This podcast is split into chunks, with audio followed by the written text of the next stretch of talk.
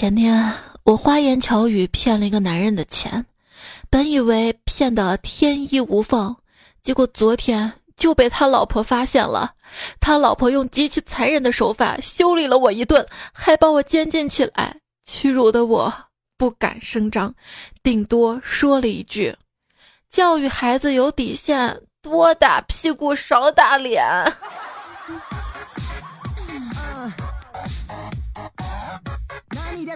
时间再见，你还好吗？周末快乐，欢迎收听《欢乐上线》，爱你每天的段子来了。这个周末只休息一天，也希望你快乐。我是上班的时候想着放假，放假不想上班的主播彩彩。这是我对放假的单相思。你每天都在想什么呢？我常常因为时间不够用而烦恼焦虑。那么时间都去哪儿了呢？嗯，用来烦恼焦虑了。唉，全球变暖跟你们这些天天叹气的人逃不开关系。嗯，不要唉声叹气的，爱我。秋天来了，树叶黄了，一群大雁往南飞。小时候学这篇课文的时候，就在想，嗯，我们在北方对吧？那南方的小朋友该怎么理解课文呢？老师会教的好吗？小时候写作文最爱用的就是省略号，为什么呢？因为它可以占两个格，同理还有破折号什么的。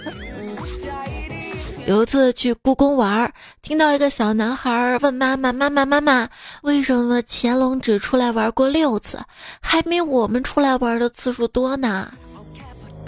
他妈妈说：“啊，因为他作业多呀。”对，写作业时候，嗯，这是朕的江山，这是朕的天下。今天跟闺蜜一起去健身。健身房所在那个楼啊，除了有健身房，还有些辅导班啊、兴趣班什么的。反正经常看到家长带着小朋友。今天又有很多家长小朋友，电梯挤不进去，等了好几趟，终于挤进去了。挤进去之后呢，然后我就说：“哎呀，周六人真多呀。”旁边闺蜜说：“那是逼孩子还是比逼自己容易多了呀？”空气瞬间凝结了，我不敢看电梯里家长们的表情。这时，一个八九岁的小女孩抬头跟闺蜜说：“扎心了，老铁！一会儿我要去举铁，那个铁可别扎心了。想着这样怪危险的，感觉现在子女的教育啊，跟自拍很像。”别人都开始磨皮啊，滤镜瘦脸，你不开，那你就成了最丑的那个。别人家孩子学奥数、钢琴、书法、体操，你家要不学，那好像就成了最差的那个了。他说，一个妈妈带着孩子学钢琴，孩子学不进去，妈妈只好在一边学，学会了就回家辅导孩子，最后孩子还是个废物。但是妈妈学会了，并考上了国外音乐学院，拿到了全额奖学金。真是个励志的故事。对，想起来我之前看到一个励志的故事，就是一个爸爸嘛，为了让女儿能够在上海积分入学，他分不够嘛，于是爸爸考了个研究生啊。这届父母能有多拼呢？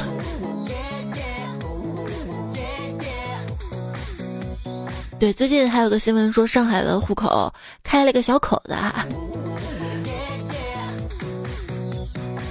但是我是在上海交了来喜马拉雅几年了，就交了几年的社保，但是户口是遥遥无期的。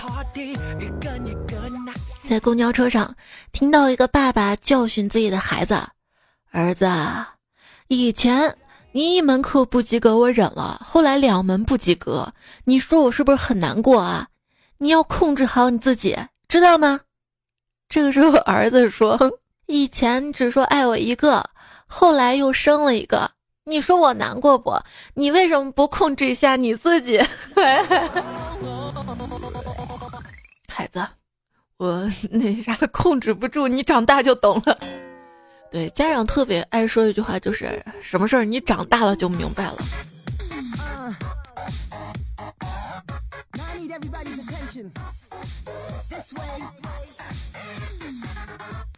我问孩子：“宝贝儿，这次考试你不及格，你爸爸说你什么了吗？”妈妈，可以省掉那些脏话吗？可以。那他什么都没说。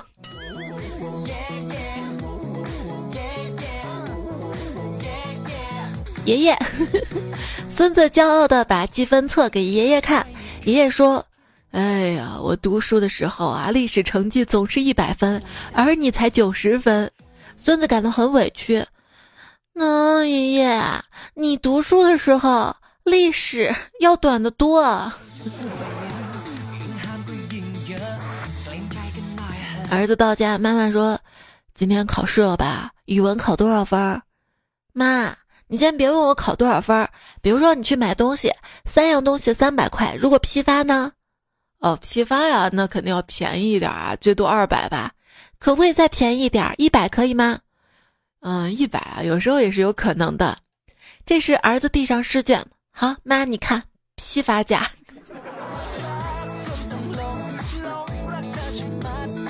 三门加起来一百吗？我妈问我为什么成绩退步了很多，我说，因为退一步海阔天空，退步很多就更加海阔天空。懂？听懂掌声。反了吧？以前啊相信退一步海阔天空，现在觉得退一步蹬鼻子上脸。忍一时越想越气，退一步变本加厉。孩子。你说你这孩子怎么眼高手低呀？眼高手低有什么不好啊？眼高说明有远大的目标，手低从小事做起，聚沙成塔呀。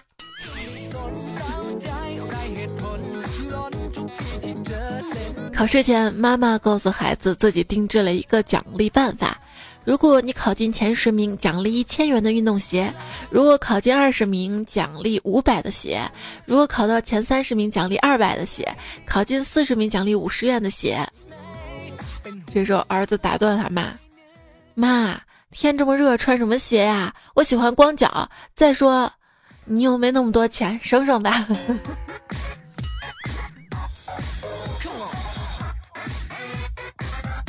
对啊，想想要这样的话，以我当初上学的成绩，不配穿鞋。侄子数学很差，但有一次小考考了九十分，嫂子怀疑他是抄的。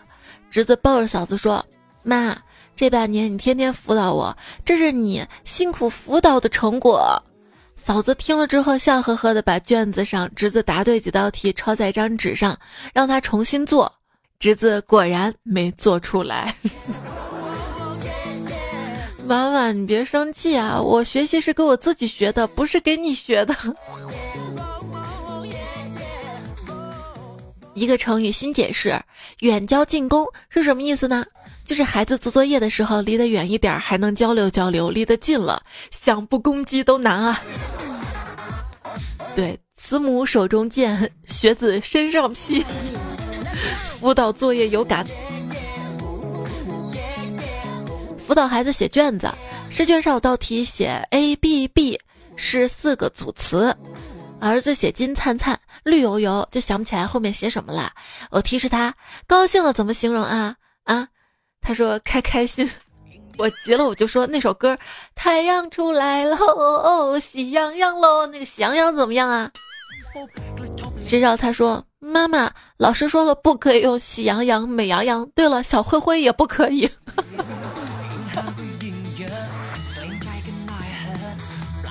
给幼儿园的迷彩辅导作业，他现在已经开始学数学加减法了嘛？有一道题呢是五减三等于几？我就拿出了我在我的主页店铺上买的那种小圆饼干。我说：“宝宝啊，只有五块饼干，妈妈吃了三块，还剩几块？阿布阿布阿布就吃了三块。”然后迷彩一输两块，我说你真棒，这样算出来了哈。行，接下来呢，我们来学习一下十减七。单纯的你想吃。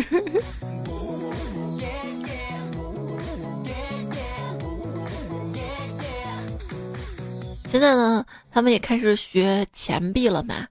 但是现在因为是移动支付，钱币对孩子来说特别陌生，教起来也是特别的吃力。有道题，大概意思是：两张五十块钱买玩具，找回了十块钱，这个玩具多少钱？尼采想了半天想不出来，后来他无奈了说：“妈妈，我可以不买玩具吗？我可以不玩的。”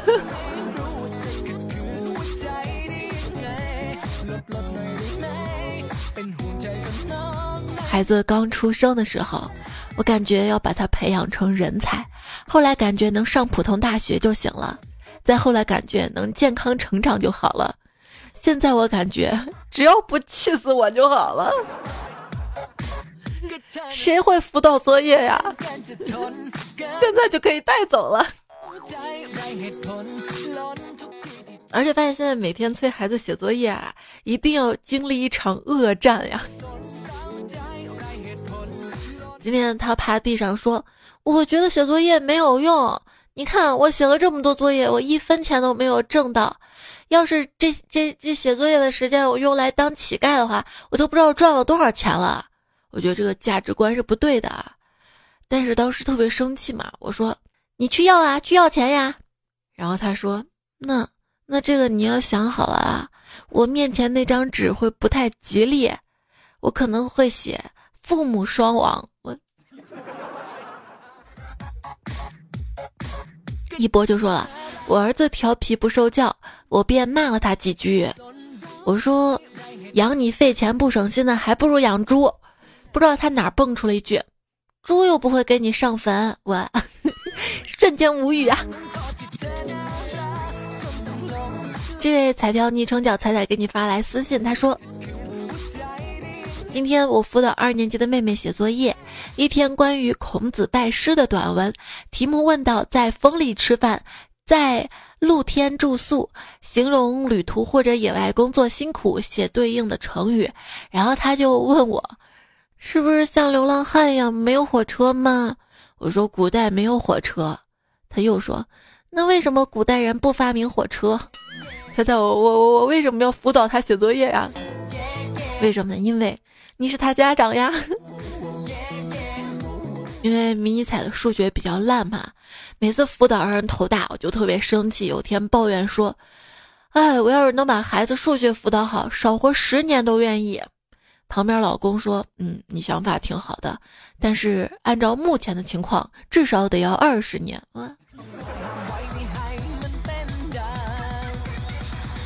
中国家长现状：一到三年级家长最凶，因为自己都会；四到六年级家长有时候骂不出来，好多题自己都不会，甚至被打脸。初中以后基本没法骂了，孩子分分钟给脸色看，因为自己都不会。这时候就不要摆家长权威了，心平气和的跟孩子交流沟通。到了高中啊，到了高中之后，那就被孩子鄙视了，好吗？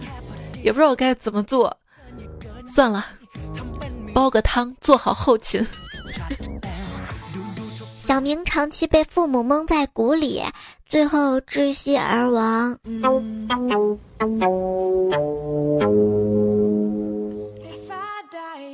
我弟小时候总是装晕倒，我爸一让写作业，他就直勾勾倒了过去，咚的一声巨响，直接倒在地上，没有假摔的痕迹。我爸以为他身体有问题，带他去看，查出各种缺锌、补钙、补物，后来还是晕倒。他就有段时间没怎么学习。我弟特幸福，直到这个办法一天用三次，每次都是写作业的时候晕倒，我爸才意识到被骗了。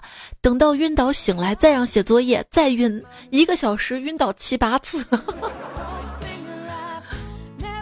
后来他就被揍了，被揍的多了吧？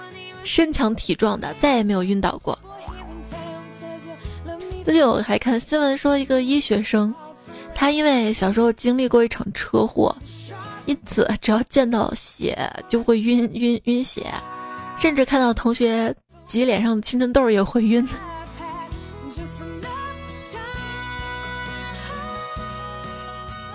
还记得小时候有一次逃学，到了天黑才回家。到家之后，我妈没有发火，还给我留了饭菜，我有点内疚的随便吃了点儿。我妈说：“一天没吃东西了吧，身体哪里扛得住啊？多吃点儿。”我说：“妈，我真吃饱了。”她叹了口气，收拾碗筷，又问我：“那你身体扛得住吗？”我嗯，然后就看到我爸提了个鸡毛掸子，霸气登场了，登场了。教育孩子要有耐心。一朋友说了，这点呢，我就比我老婆做的好。孩子不听话，老婆数到三就揍。我啊，我都数到五的。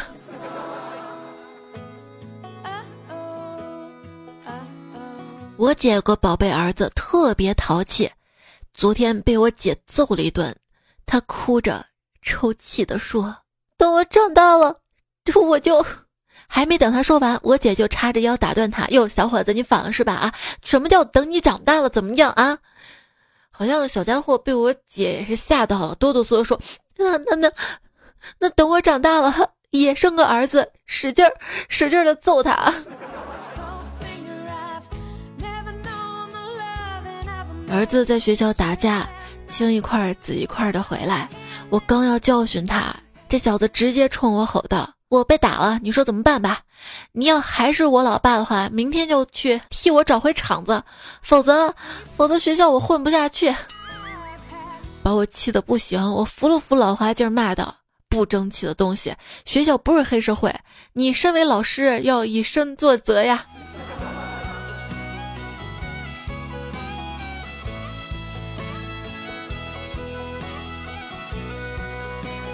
去大表姐家做客，进门发现她在教育儿子：“儿子啊，你怎么能偷家里的钱呢？这钱可是爸爸妈妈、爷爷奶奶一分一分挣的，很辛苦的。你这样对得起爸爸妈妈、爷爷奶奶吗？”“嗯，对不起。”“那你知道错了吗？”“知道错了，错哪儿了？不应该偷自己家的钱。”然后他说：“那刚才对吗？”“嗯，以后我偷别人家的。”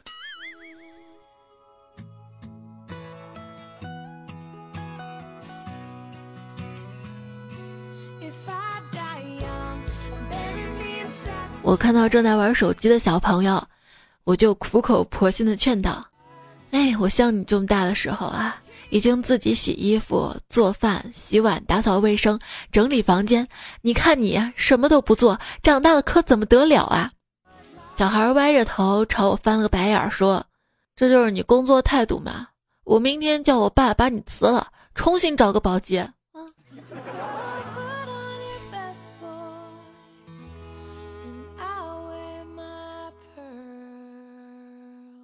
一家长教育儿子说：“男儿当自强，爸爸以后不能帮你了，你要靠自己吃软饭。”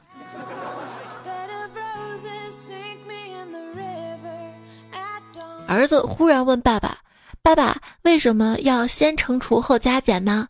老师讲了半天，我还是理解不了。爸爸说：“这个就像是上级文件规定，不理解没关系，只要执行就可以了。”只只能执行吗？转弯不可以吗？小飞说，中秋节最后的一天假期，儿子幼儿园作业做完了。我寻思着，他对自己学的那一丢丢知识还没有完全掌握，要不我给他出一些题吧。儿子知道我的想法之后特别激动，他从沙发上猛地跳下来，威胁我道：“你要是再敢给我留作业，信不信我现在就结婚，我再也不回这个家了。” 很多家长觉得孩子这样说说只是说说而已，其实孩子也是想过这样确实不快乐，然后怎么改变？这点可能比大人更纯粹的多吧。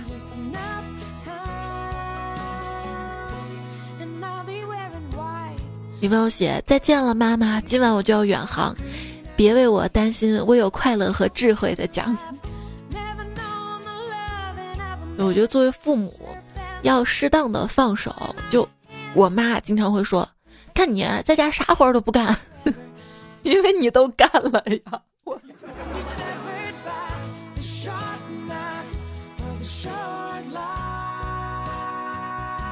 大概是去年的一个新闻吧，说陕西西安那个小女孩拦出租车，称要去最近的孤儿院，司机觉得不对劲儿，但女孩什么都不说，于是司机报警。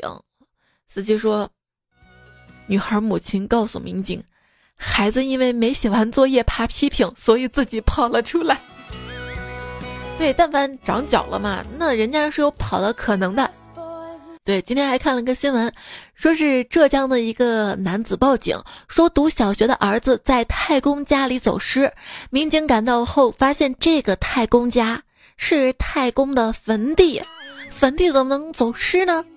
该男子说，孩子作业没做完，于是就把孩子带到了太公坟前罚站，并把孩子鞋子拿走，而自己堵在下山路上，不让孩子下山。结果儿子不见了。太狠了，鞋子都要拿走，你以为我不穿鞋就不会走路吗？有些大人能不能懂事一点啊？太公也很烦你们这样的啊，自己辅导不了孩子，交给我们的。九月十四号，长沙的张先生报警。他在对自己十二岁儿子轩轩进行批评教育的时候，反被儿子用如意金箍棒当头一棒打伤了眼睛。轩轩呢，到场向民警解释，他不是故意的。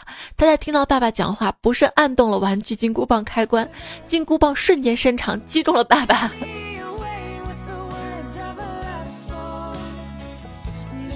这件事儿告诉我们啊，以后教育孩子得让他老老实实靠墙边站着，手里不能拿任何东西啊。还记得小时候，我犯错被我爸揍，我正绝望之际，我听到乔峰出场的背景音乐，是我表哥扛着音箱来救场的。当我用崇拜的眼神看着表哥的时候，表哥跟我爸说：“舅舅，我给你放点音乐助助兴。”然后我爸很配合的使出了降龙十八掌。柯震恶问郭靖。你刚刚使的可是降龙十八掌，郭靖说：“哎，你咋知道的？”柯震恶指了指耳朵说：“听懂掌声。”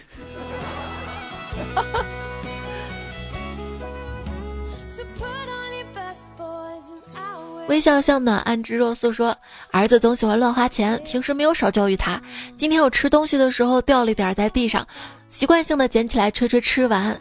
他爸趁机又教育他说。”看看你妈多节俭，然后这孩子一边点头一边弯腰，从鞋底抠出了一颗瓜子儿，递给我说：“妈妈，这儿还有，还有。”雪碧说：“今天老师讲了一道很难的题，回家就开始跟我妈显摆，结果我妈非说我做的不对，为此差点挨揍。然后我们就开始冷战。过了一会儿，我妈有所缓和，跟我说：‘咱们继续来看第八题。’我愣了，缓缓说道：‘妈。’可是我讲的是第九题呀，仔仔，那是我被打最惨的一页。别贪婪说财啊！有一天我女儿犯了错误，让我老婆这顿胖揍啊！我下班回到家，女儿眼泪汪汪的跟我说：“爸爸，你当初是怎么想的？娶了这个女人回家，你看他把我打的。”瞬间我跟我老婆笑得肚子痛啊！不要打孩子嘛。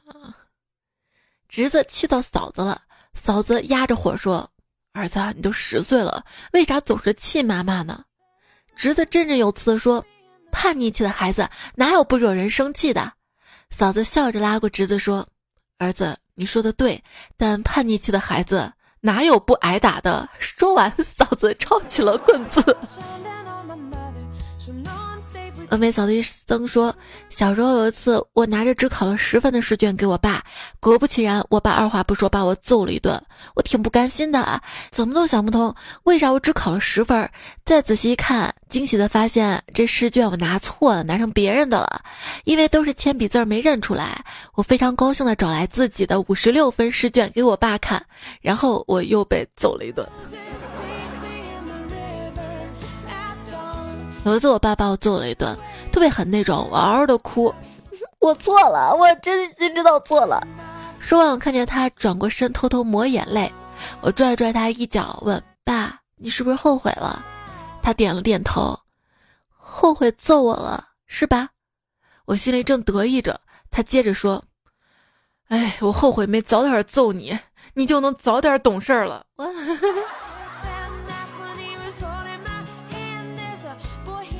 被打的惨什么体验啊？就我不确定就播过没哈。就是小时候嘛，被我爸打的鼻青脸肿的。第二天老师问我怎么了，我都不敢说是我爸打的。我说我跟我爸吵架了，我觉得很伤心，自己回房间哭肿的，哭肿的。如果你小时候经常被打骂，长大之后也挺有出息的，请明白这两个没有因果关系。你有出息是你厉害，跟打骂一毛钱关系都没有，不必为了减少阴影而骗自己。幸亏被打骂了，嗯。小时候又不想上学，又怕在家里被父母打，你用过什么办法呢？我呀，把自己锁到卫生间里，你们进不来吧。而且他们会因为想要上厕所跟我求饶，知道吗？还有朋友说，因为不想去上书法课，大冬天的，我把我妈反锁在厕所里七八个小时。等我妈出来之后，那大概是我被打的最惨的一次。对，那七八个小时你在哪上厕所呀？哎，因为被打的太惨了，他跟我爸晚上出去之后，我又把他俩反锁在家门外面了。那后来大概是我被打的第二惨的一次。爸妈，别逼我努力了，咱踏踏实实过日子吧。以前我爷爷奶奶、姥姥姥爷肯定也有逼你们努力，但我现在不是也没当成富二代吗？嗯。悟空说：“我有个朋友，他儿子跟我儿子同年同校。”每次考完之后，他都打电话来问我儿子成绩，我也顺便问他儿子的。可是上个学期期末考试之后，一直到现在没动静。昨天终于我忍不住了，问他：“哎，为啥最近没问我儿子成绩呢？”他略显尴尬的说：“我儿子这次没考好。”嗯，为什么一定要攀比呢？总觉得他们一定在某个方面天赋异禀。我一朋友给儿子报了个马术班儿，说觉得儿子在马术方面很有天赋。我说你怎么看出来的？他说啊，我儿子每次看到小区门口的音乐木马，都要连续玩五块钱的，还舍不得下来呢。有些家长啊，对孩子就特别舍得。最近呢，福建厦门一个学校的科学老师让同学带鱼到班上做实验，探究鱼的呼吸跟鱼鳍作用。其他同学都带的小鱼，有个同学带了一条一斤重的大鲫鱼，真舍得。你说会不会出现这种情况？老师前一天说带一斤鱼来学校，然后这个孩子回去说：“爸妈，老师让我们带一斤的鱼，一斤。”还记得小学的时候，老师让我每个人带一种水果写作文用，我带了一个大西瓜，结果作文还没写，老师就切吧切吧分给全班同学吃了。现在想想那个时候有点傻，我这个作文完全可以写这个西瓜怎么分享给同学啊，写这个情节。爱丽丝说：“高考结束之后，我十七岁的大外甥去网吧上网。到了网吧，网管一看准考证，说未满十八岁禁止在网吧上网。如果需要查阅资料，需要有监护人在旁边。外甥回家找妈妈抱怨说：‘你们说等我考完试随便我玩的，网吧不让我上网，需要监护人。你们谁陪我一起去？’客厅里安安静静的，没有人回答问题。呵呵呵对，现在中学生放学是不是全回家了？不去网吧打游戏啦？对呀，手游不是也挺好玩的吗？关键这样算下来风险稍微小一点，在自己的房间当中关上门偷偷玩手游，家长还以为在学习。对，那天我们家隆重举行了一场晚会，节目单是这样的。单口相声看看别人家。表演者我妈时长三个小时。杂技家务活表演者我爸。内容拖地扫地做饭洗碗。武术成绩单引发的血案表演者我爸我妈和我。歌曲飙高音演唱者我。高音有多高这得看我爸妈打我有多狠啊想想我们要孩子是为了什么？传宗接代，养儿防老。刚刚在书里看到一个很感动的答案，说为了参与一个生命的成长，参与意味着付出与欣赏。孩子不求完美，不用替我争脸面，不用为我传宗接代，更不用帮我养老。只要这个生命健康存在，在这个美丽的世界走一遭，让我有机会跟他同行一段就好了。这关于教育问题的讨论，也是前段时间有个不幸的消息：一个初中的男孩被妈妈扇了耳光，跳楼。在这个视频当中，有一条热门的转发是：我们看到的不是一条陌生生命的逝去，而是看到了当时差点走到这一步的自己。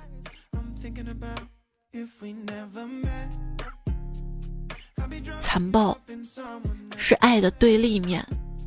不是什么笨拙的表达爱的方式啊！你要真的给小孩选一次机会，出生在哪个家庭的机会，你会发现自己其实没什么竞争力的。哎，所以好好珍惜他选择了你这样一个好好的缘分。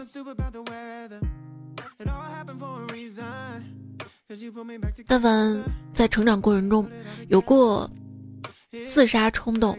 和自杀想法的人，其实我们也不是真的很想死啊，怎么样？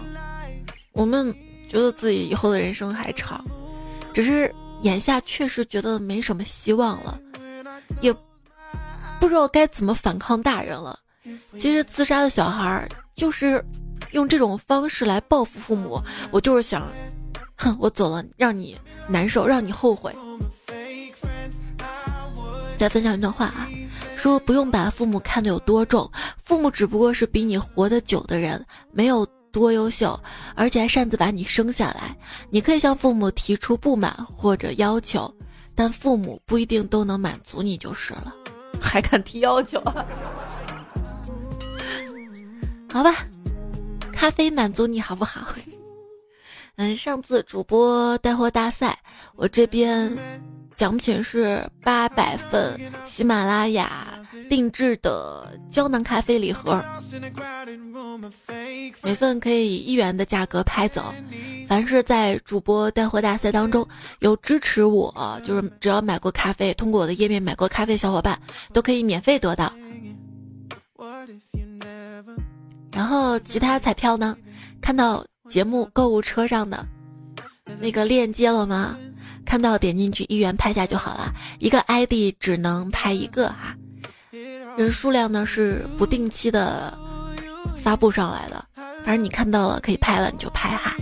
刚刚不是说了嘛，凡是当时主播带货大赛当中支持我的小伙伴都可以免费得到这个礼盒，不需要去拍。如果你也拍了这个一元购的话，也只是给你发一个哈，最后会核对地址的。莎莎说：“咖啡收到了，很划算啊！一个哄睡节目卖咖啡，感觉哪里怪怪的。对，只有都不睡，才能给我哄睡你们的机会。”偷心海盗说：“彩彩，我很幸运，买的那个咖啡最后一件了，会支持你的。开着船，听着菜段子，喝着咖啡，幸福的感觉哟。我最近幸亏有咖啡，也许是喝咖啡喝的吧。反正生活中……”现在是每天下午六七点瞌睡，凌晨三点准时醒来，所以最近这几期录节目晚上的时间有点不在状态。有时候录着录着就打瞌睡，就录磕绊了。有时候自己都不知道自己说了啥，有点像课堂上你写写笔记，然后打瞌睡，然后自己都不知道自己写了啥，一清醒，这是什么鬼？哎。职业老司机说：“人这一生当中，总会遇到形形色色的人，有的人跟你属性相同，成为你的朋友，但更多人成了你擦肩而过的陌生人。有的人让你哭，有的人让你笑，有的人你想把他揍得大喊大叫。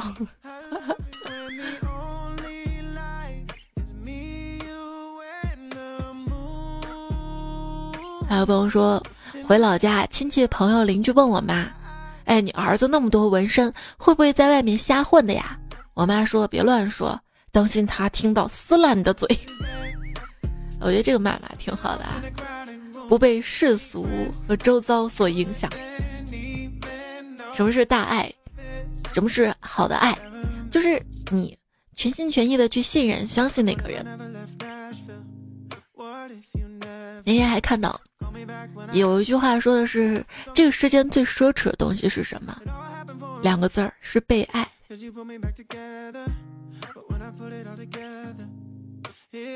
你拼，你仔细拼。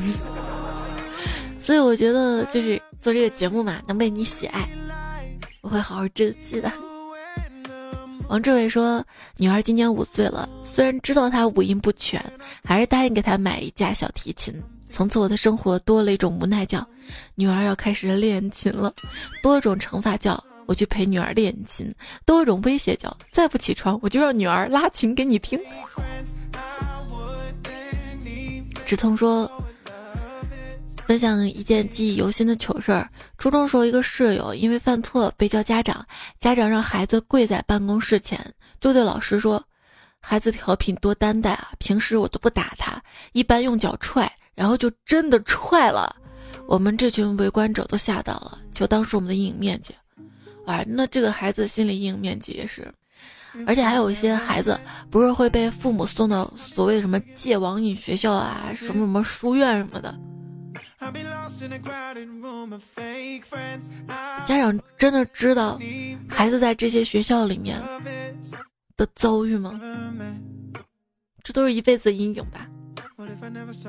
小玉说：“晚上正准备睡觉呢，已经睡下的孩子猛然坐起来了一句：‘糟了，老师今天发的试卷还没做完。’我问他：‘你不是一回来就写吗？写了一晚上没写完啊？’我光顾着画画给忘了，教他穿衣服拿到床上坐，他倒一咕噜反而躺下了，一边扯被子一边说：‘反正没多少，明天早上再写。’听他这样说，有些生气，教训道。”下次要是再看到你早上赶作业，我非把你作业扔垃圾桶里去，让你上学没作业就要受惩罚。孩子把头朝被子一缩，很大气的说：“哎呀，老妈，那你还不如直接把我作业扔垃圾桶得了。”我觉得小孩儿就是早上起来不作业也没什么大毛病，他只要在死期之前做完就好了。你不也经常工作在死期才交吗？哎，说的是我吗？徒手摘甜心说：“彩彩，形容一个人很幽默吧？比如说，姑娘，你长得可真彩彩，你就说我长得很幽默是吧？别人长得好看，我长得好笑，听上去 丑丑的。”南山之木说：“昨天寝室四个人都上床睡觉了，结果我肚子一叫，说我饿了，瞬间其他人都起来了。”原来他们都饿了，然后一起泡面啦。我是你的小可爱，说彩彩，我还有不到一个月就结婚了，但是突然发现好像没那么爱对方，不知道过一辈子啥感觉，还是说大多数都这样凑合着一辈子就过完了？其实很多夫妻是凑合一辈子，但是他们的需求也不是很强烈，没有说一定要找什么什么样子的。还有些更早，凑合都凑合不到一起。荣幸说：“千里莺啼绿映红，彩彩升职又加薪。”那这个不押韵啊，没有一句押韵。那谢谢你辛辛苦苦写的不押韵的诗。还有李宝来说：“天长地久有时尽，此时哭成狗，吃饭没洗手，洗头洗一宿。”陆小米西米露说：“每天喂鱼三粒米，保证健康好身体。学习真的好辛苦，煎饼果子补一补。世界末日怎么办？端上两碗大米饭，别人送我一块糖，我送别人小课堂。说到送礼物啊，我我有个观点，就是送礼物要送让别人觉得有幸福感的东西。礼物的价值啊，多少钱啊，不是拿钱来衡量的，完全可以很便宜或者不花钱。”送一个能够到达对方心坎上的礼物，比如说，你现在可以不花钱送我一个赞呀，多多点赞会变好看，多多留言会变有钱。等你的赞哈！上期沙发驾驶多年黄飞鸿，功夫熊猫录的贝贝爱吃的果果。哎呀，太困了，今天节目就先录到这儿。还有留言，我下期尽快吧。本来这期要做六九零的，因为要上咖啡的链接嘛。下期我们做六九零，好吧？然后如果之后要买一元购的咖啡，大家都关注这一期的节目的那个购物车哈，一块钱就可以得到喜马拉雅的胶囊咖啡礼盒啊，好心动啊！送给我最爱的彩票们，也谢谢你们的支持，让我获得了这么一大波福利。提前祝你中秋快乐！上好闹钟，二十七号要上班的小伙伴啊！好了，晚安晚安，我真的去睡了。